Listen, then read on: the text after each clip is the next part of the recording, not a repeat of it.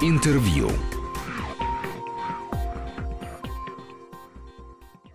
Мы снова в студии, Антон Дорин у микрофона и э, Кирилл Разлогов сегодня наш гость. Мы говорим об Александре Роу. Остановились на Марии Искуснице. Ну, на мой взгляд, это, ну, это, собственно говоря, так получается и по его биографии. Это такая вершина, пик художественного, во всяком случае. Александра Роу с точки зрения именно успеха, не знаю, наверное, с точки зрения успеха, следующая его русская народная сказка была э, наибольшим хитом. Это «Морозко». Это 64 год. Мария Искусница — это сказка, пяти, сделанная в 50-х. И, как верно сказал Кирилл, дух оттепели, конечно, тут ощущается, особенно если сравнить с патетикой и абсолютной серьезностью Кощея Бессмертного, сделанного в предыдущие десятилетия. А «Морозко» — это э, картина с великолепным юмором. Она, я бы сказал, э, ярко-гротескная. И здесь э, впервые, мне кажется, впервые, Роу позволяет себе над образом вот этого вот статного, мужественного, прекрасного, доброго молодца просто откровенно издеваться, упрекая его в нарциссизме, награждая его головой медведя и вообще провозглашая скромность как э, главную добродетель.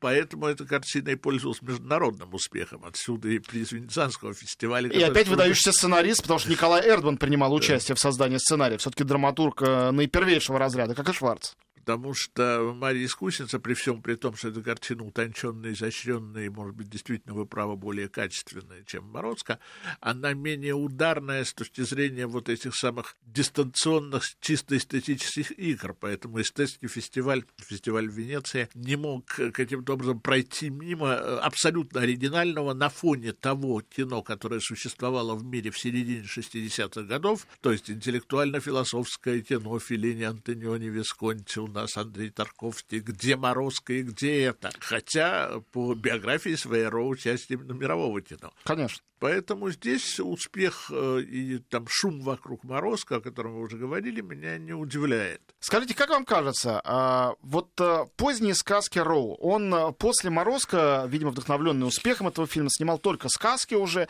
и все они уступают и Марии Искуснице, и Морозко, ну, на мой взгляд, во всяком случае. И они явно не остались в народной памяти до такой степени.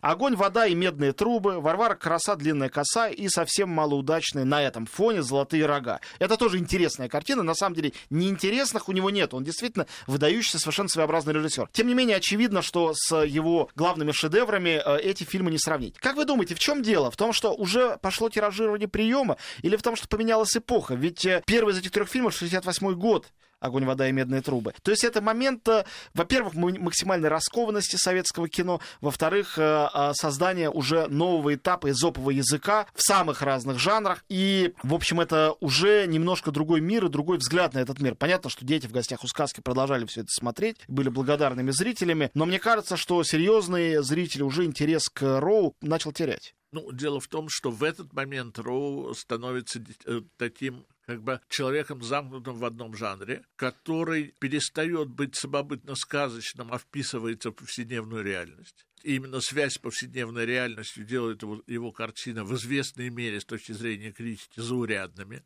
Они перестают быть сенсационными. И потом не будем забывать, что 68 год — это вообще переломный год в истории мировой культуры, мировой истории. Это, с одной стороны, Сорбонна, Париж, студенческие волнения, а с другой стороны, ввод войск Варшавского договора, изменение общественной ну, ситуации. Культурная революция, все вокруг этого да, происходит вот, в те вот годы. 68 год, на самом деле, он очень, очень ключевой год. И, соответственно, Роу проходит через огонь, воду и медные трубы и преображается в такого очень профессионального, очень уважаемого ремесленника, который делает то, что от него ожидают, и то, что ему заказывают, в чем люди уверены, которые заказывают ему эти картины, что он это сделает. Поэтому превращение его в э, заурядного художника с точки зрения критики и заставило нас забыть, какой он великий режиссер, о чем мы сегодня вспоминаем. Давайте тогда поговорим о, на мой взгляд, безусловно, великом фильме его, который стоит особняком во всей его карьере. Ну, это для меня особенно дорогая э, специальная вещь. Дело в том, что я э, писал диплом свой и диссертацию на тему советской повести сказки. Повесть сказки это совершенно особенное наше, вот именно авторское, совершенно особенное явление в советской литературе. Не могу сказать, что оно уникальное, но для нашей литературы оно э, особенное. И один из шедевров этой литературы это э, повесть Виталия Губарева «Королевство кривых зеркал». И вне всякого сомнения, один из шедевров Роу — это экранизация, где, кстати говоря, многое изменилось. И вот то, что было в Марии Искусницы заявлено, вот это двоемирие, надводный и подводный мир, здесь явно наиболее очевидно. Есть советский мир, а есть мир зазеркалья, где все наоборот. Конечно, это как бы мир Запада, но почему-то там присутствует точное отражение главной героини. Это такая советская Алиса в стране чудес. И эти две девочки, девочка и ее отражение, Оля и Яло, оказываются в этом мире для того, чтобы победить, собственно говоря, тоталитаризм. Никак иначе определить э, то, что с ними происходит, невозможно. Ну, это такая политизация, которая свойственна не только самому жанру, который вы отметили, но еще и критическому взгляду. И вот здесь, кстати, Роу сказался как, э, ну, я не скажу западный художник, но как художник мировой культуры в понимании вот этих всех связей. И я почему-то вспоминаю Роу, я его видел мало, но вот в, ближе к концу жизни уже он же вел себя и выглядел как абсолютно такой вневременной западный человек. Он э, в этом плане своими манерами и такой странной на фоне э, нравов советского кино великосветскостью очень э, выделялся. И поэтому «Королевство кривых зеркал», кстати, стало вот таким своеобразным ну, как бы фокусом многих тенденций, которые были в его характере в его творчестве, и которые не всегда могли проявляться в открытую. А, мы все время поминаем разных артистов. А, Все-таки хотел бы, чтобы вы сказали подробнее, как вам представляется, до какой степени вообще Роу был актерским режиссером? Или все-таки он был режиссером э, эстетики созданной, э, сюжета, декорации, э, спецэффекта. Все это, безусловно, очень важно для его кино. И драматургия важна, и архетипы важны. Но вот все-таки артисты. Мы говорили про Милляра.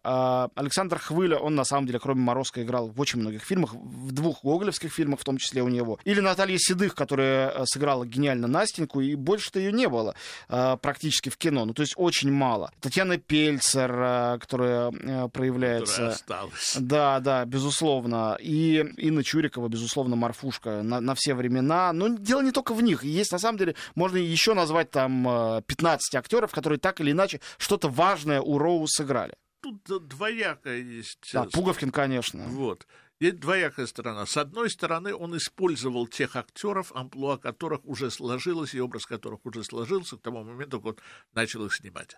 Особенно это характерно вот для послевоенного периода его творчества, когда он выбирал того, кто ему нужен, с точки зрения того, что он в общественном сознании уже так существовал. А вторая сторона, быть может, более важная, это открытие дарований, открытие персонажей, открытие актерских возможностей. Ну, вот Седых или Хвыля да. или Милляр, это явно именно такие случаи вот, есть. Вот, что касается Милляра, то это вообще как бы не только открыть дарование, но открыть многообразие этого дарования, многообразие возможностей, которые он предоставлял, и которые э, значительно хуже могли быть реализованы в жанрах бытовых, в жанрах повседневных. Да в любых других далее. жанрах. Я бы сказал, что Роу создал тот единственный тип кино, даже не жанр, а именно тип кино, в котором Милляр мог реализоваться и реализовался э, на, на 146%. Да. Я хотел сказать на 200. Поэтому открытие вот такое, да, довольно редко открытие, которое потом уходило в другие жанры, потому что он открывал те дарования, которые были созвучны им, и довольно точно использовал как раз тех актеров, амплуа которых уже сложилось, образ которых сложился, который он вкладывал свой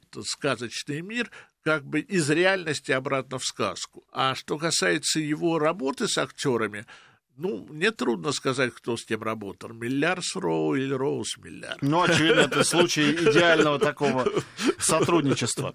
Есть один фильм э, Роу, который я не видел, но, судя по всем отзывам, он не был удачным. «Тайна горного озера», его 54 год. И его история, она парадоксальна, потому что это сюжет о том, как есть некая легенда о злом чудище, но э, юные герои этого фильма разоблачают легенду и показывают, что есть только силы природы. И это такая, в общем, образцовая картина, э, при том, что это 54 год, э, которая могла бы сделана быть, наверное, на 10 лет раньше, и прекрасно бы вписалась в канон такого довольно обычного соцреализма. Как, насколько могу судить? Нет, я не видел эту картину. Во всяком не помню, чтобы я ее видел, скажем так. Потому что тысяч картин, которые я видел, что-то могло затеряться. Но, в, в принципе, ведь э, даже самый великий режиссер работает в рамках своего времени и в рамках своего времени получает те заказы, которые ему нужны для того, чтобы продолжать работать профессионально. Первая половина 50-х годов было периодом очень сложным и трудным для отечественного потянуло. Был период малокартиннее, работы ни у кого не было, фильмов было мало. Уже к 54-му, правда, их стало чуть побольше, но когда зарождался этот э, замысел, я думаю, что у Роу не было выбора. Ну ладно, мы будем завершать наш разговор. Спасибо огромное нашему гостю Кириллу Разлогову, киноведу, президенту гильдии киноведов кинокритиков России. Александр Роу действительно был удивительным режиссером, и мне кажется, эпитет удивительный, он как раз точнее любых других, э, всяких великих, гениальный и прочее.